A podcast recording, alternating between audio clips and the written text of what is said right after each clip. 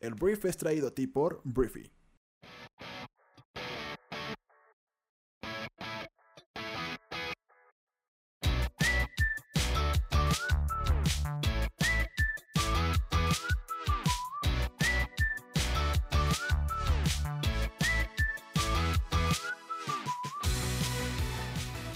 Muy buenos días, bienvenidos a esto que es El Brief. Es el programa en el cual puedes conocer las noticias más importantes del mundo en cuestión de minutos. Yo soy tu anfitrión Arturo Salazar y este programa nace de la necesidad de conectarnos con otras personas, de que cuentes con la información para construir una conversación en cualquier lugar y acerca de cualquier tema.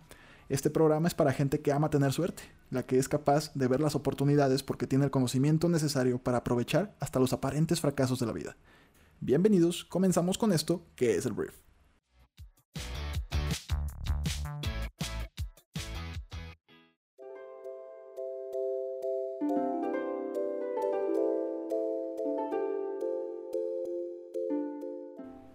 Muy bien, Briefer, bienvenidos a esto que es el Brief, aquí en tu casa Briefy. Hoy es 27 de diciembre, hoy es jueves, y bueno, el fin de semana para muchos no significa mucho porque están de vacaciones, pero para otras personas el que sea jueves y ya casi viernes, y bueno, díjole, ha de haber sido un poquito complicado eh, volver a la oficina 8 horas, 9 horas, no sé cuántas horas trabajes después de las festividades de Navidad, pero bueno, eh, si tuviste que hacerlo, este, échale muchas ganas, ya mañana es viernes y ya casi se acaba la semanita para que descanses y recuperes la batería.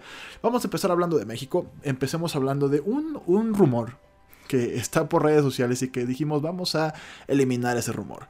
Eh, la gente está hablando de que en México va a haber un gasolinazo de 5 pesos en enero y la respuesta es no, no va a haber un gasolinazo de 5 pesos y te explico cómo está el show.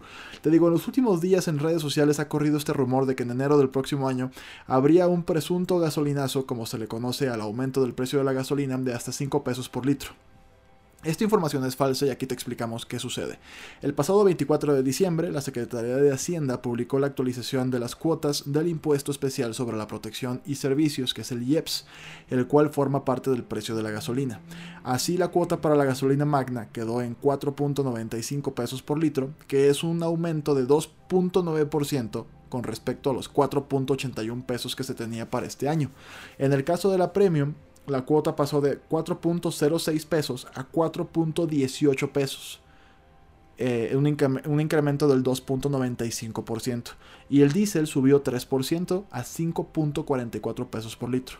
Estos incrementos se dan en línea con la inflación. Para definir los aumentos se tomaron como referencia los índices de noviembre del año 2018 frente al mismo mes del año 2019.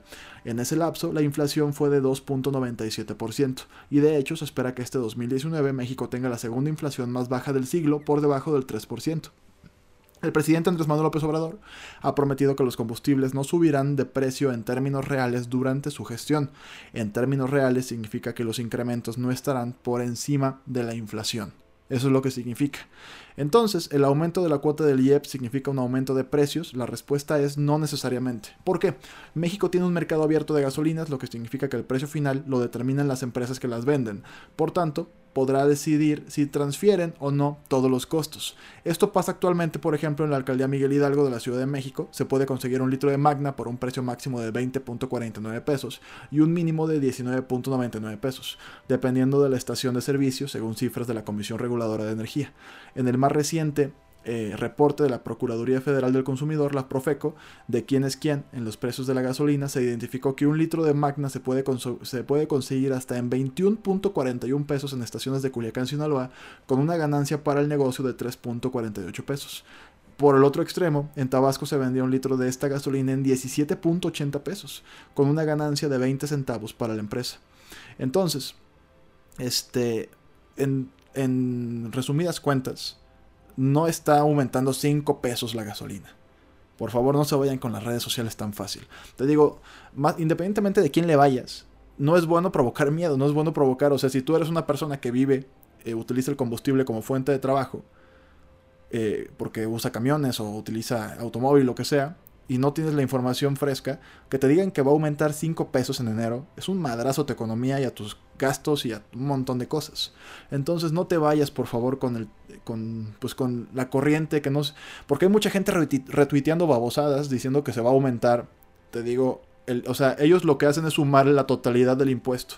Los 4.18 pesos, los 5.44 pesos y no, O sea, aumentó el impuesto ya estaba. Ese impuesto más bien aumentó un 2.9%, un 2.95%, un 3%, eh, y está por debajo o está igual que la inflación. Entonces Andrés Manuel, pese a quien le pese, en esta ocasión está cumpliendo. La gasolina no va a aumentar en términos reales, porque eso significa aumentar más de la inflación y no se está, o sea, no está ocurriendo esto. Entonces nada más te cuento para que pues tengas la información, para que no te vayas con cadenas, con tweets, con pláticas de tíos, tías, de amigos, amigas que están mal informados, entonces haznos el favor de, de, informarlos. Porque esto, te digo, provoca caos, provoca odio, provoca pleitos, o sea, y la realidad es que pues, no debería ser. Esto está bajo control. Hablemos de Bolivia y México, porque bueno, México y Bolivia traen un pleitazo ahorita que a mí me da mucha risa porque es como, güey, ¿por qué nos estamos peleando con Bolivia? O Bolivia, ¿por qué te estás peleando con los mexicanos? O sea, ¿por qué? Digo, la razón es Evo Morales y la razón es una sobreocupación o una sobre, ¿cómo se le dice? Una presencia excesiva de policías en la Embajada de México en La Paz, en Bolivia. Este, pues todo derivado de cómo México ayudó a que Evo Morales saliera del país a darle asilo político. Entonces ahí te va la historia, nada más para darte una actualización. Cuando escuchamos un bello tráiler hacer su ruido de motor, una disculpa. Eh, son vacaciones, entonces no estamos en el lugar habitual. Eh, bueno, las diferencias diplomáticas entre México y Bolivia han llegado a la justicia internacional. El gobierno mexicano ha anunciado este jueves que presentará un recurso ante la Corte Internacional de Justicia y bueno, el principal órgano judicial de las Naciones Unidas, para que se garantice la seguridad en su embajada en La Paz. El personal diplomático mexicano aseguró, asegura que ha sufrido intimidaciones y acoso desde que el gobierno de Andrés Manuel López Obrador dio asilo al expresidente Evo Morales en noviembre y que las presiones han aumentado después de que México decidiera aislar, o más bien asilar, no aislar, asilar en su eh, en, sus, en su embajada en la capital boliviana a nueve funcionarios leales a Morales. La Paz considera que las acusaciones son falsas y que México no tiene pruebas. Esperemos que se recapacite y que se respete el derecho de asilo y que se aleje cualquier tentación de tomar o vulnerar nuestra soberanía al querer penetrar en nuestra embajada en la Embajada de México en Bolivia. Eso no lo hizo ni Pinochet, dijo el presidente de México, Andrés Manuel López Obrador. Entonces ayer, pues Bolivia también decía de que a ver quién, a ver quién, eh, a ver quién violó las normas internacionales o quién gana en los tribunales internacionales, porque a su parecer no, México no debía haberle dado asilo a Evo, ni mucho menos permitirlo hacer posturas políticas desde México. Hoy es muy difícil hacer esto debido a las redes sociales, debido a lo que sea, pero también México sí fue muy blandito al respecto, o sea, no le leyó las letras chiquitas a Evo Morales, pero bueno, aquí el tema es que Marcelo Ebrard, que es el secretario de Relaciones Exteriores, dijo que lo que planteamos es que se preserve y se respete la integridad de las instalaciones y de quienes están en el interior.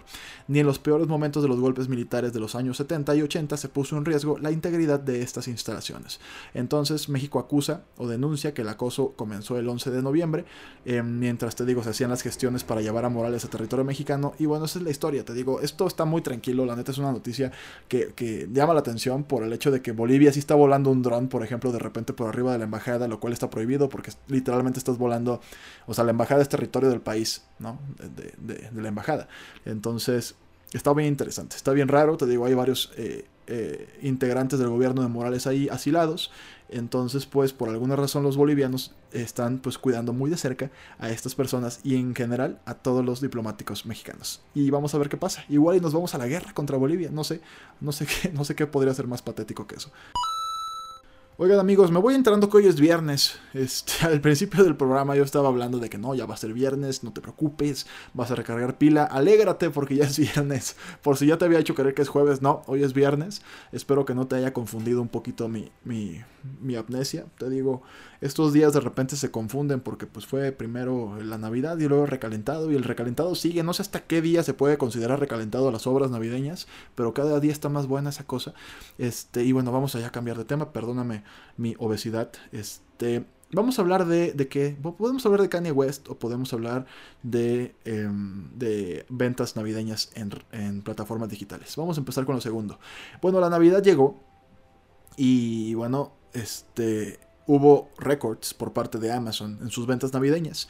Este año batieron récords con sus productos. Amazon ha tenido ya varios productos in-house, ya eh, vende productos muchos con su propia marca. Están los Amazon Basics, pero también ya tiene todos sus gadgets. Eh, entonces Amazon informó que rompió récords con su Echo Dot, el Fire TV Stick y el Echo Show 5. Estos estuvieron entre los artículos más comprados en un comunicado de prensa que se ha convertido en una tradición navideña propia. Amazon afirma que vendió decenas de millones de sus propios dispositivos con más de 100 millones de artículos adicionales vendidos por vendedores independientes. Fue en general una temporada de vacaciones sólida para la industria minorista, según un informe de Mastercard Spend Impulse. Las ventas minoristas de vacaciones aumentaron un 3.4% durante el año pasado y las ventas en línea aumentaron un 18.8%. Interesante, pongan atención, gente minorista, la gente que todavía tiene locales comerciales, la gente que tiene pues rentas y gastos fijos importantes eh, para tener un espacio, un punto de venta las ventas en línea aumentaron un 18.8% este año. La Federación Nacional de Minoristas predijo que el estadounidense promedio gastaría más de mil dólares en compras navideñas en 2019, y de hecho la firma de investigación Customer Growth Partners descubrió que los consumidores gastaron más de 34 mil millones de dólares solamente el 21 de diciembre, convirtiendo el super sábado de este año en el más grande día que ventas minoristas en la historia de los Estados Unidos. ¿no? Este, está muy cañón. Te digo, la, compra online va para arriba, va para arriba, va para arriba. ¿Por qué? Pues porque ya, o sea, incluso yo, yo soy de los que compró un Echo, un Echo Show 5, está que es como un reloj con pantalla de Amazon. Y pues literalmente ahora yo ya compro todo a través de esa cosa. O sea, yo nada más le digo, oye, pues por favor, esto, búscame este libro, ¿cuánto cuesta? Oye, pues si me interesa, por favor, cómpralo. Y ya, ya lo compré.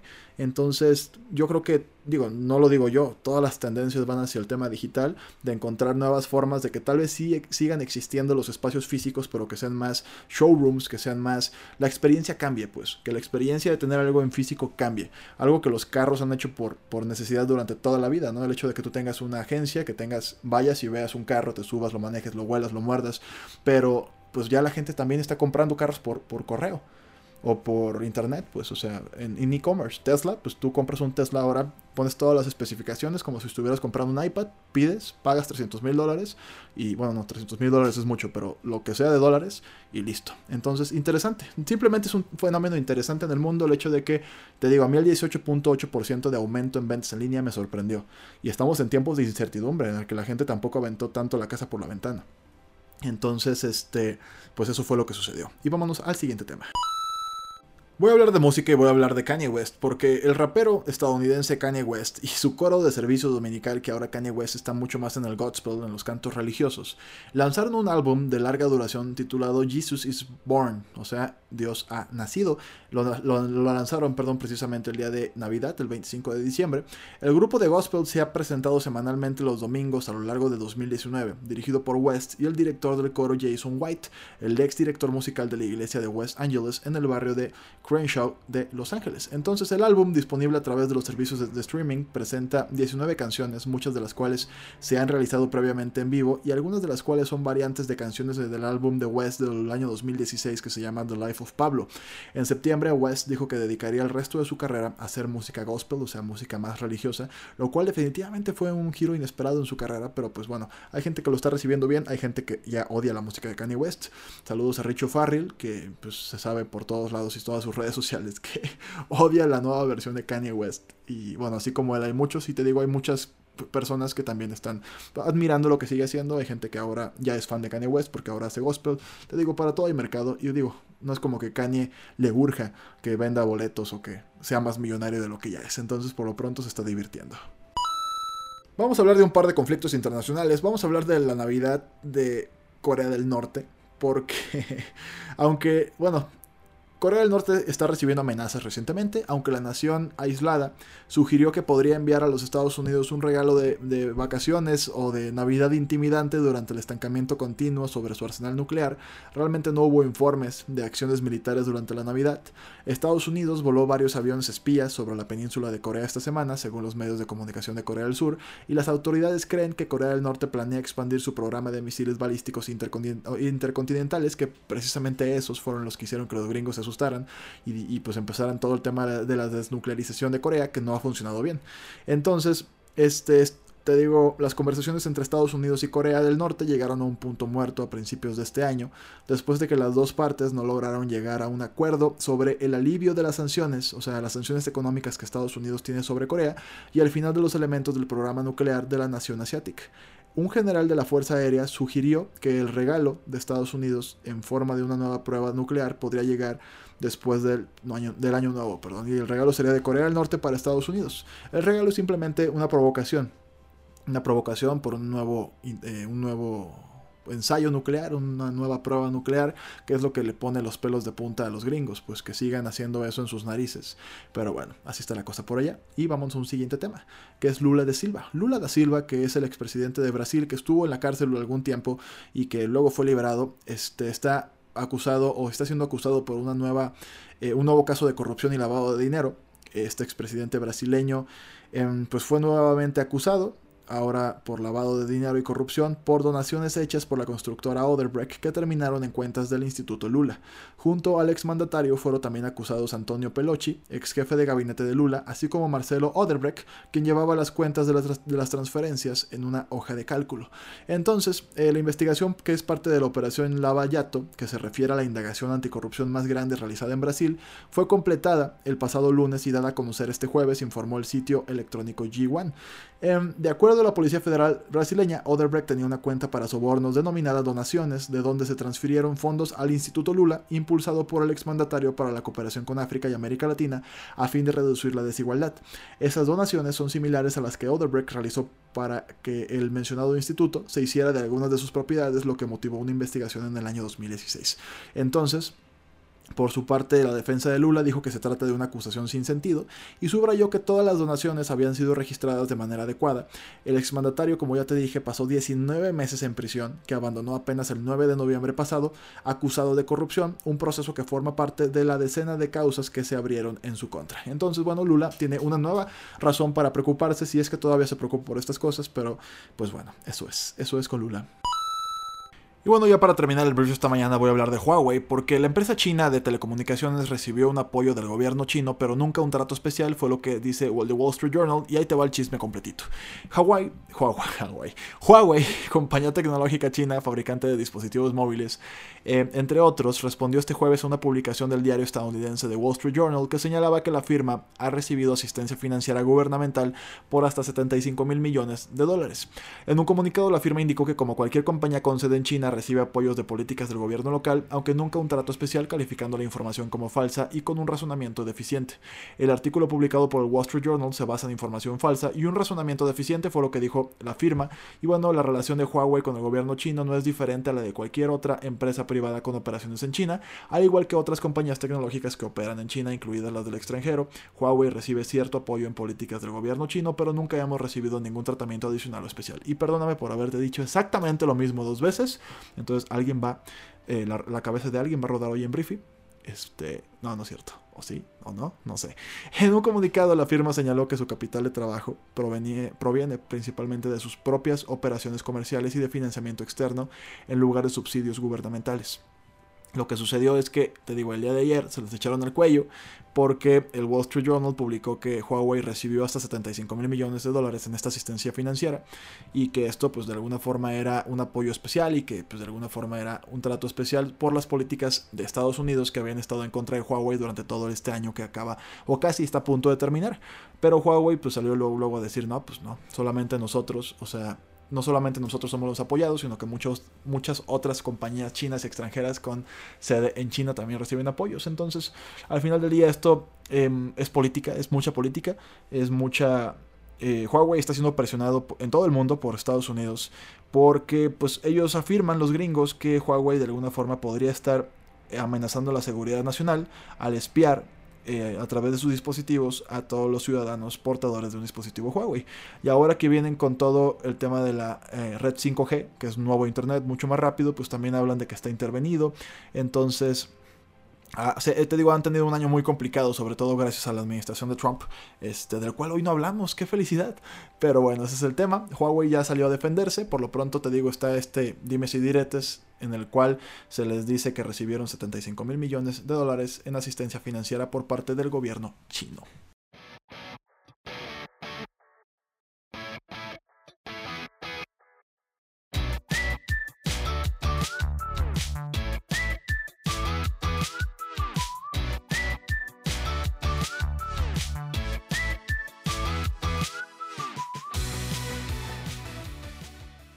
Muy bien, esta fue la conversación del mundo para este día. Espero que te haya gustado y que le genere muchísimo valor a todo lo que hagas el día de hoy. Recuerda que puedes compartir este programa con tus amigos y familiares porque nos ayudas a impulsar la inteligencia colectiva de este planeta. Entonces, gracias por estar aquí. Yo soy Arturo y nos escuchamos el día de mañana. Un fuerte abrazo. Adiós.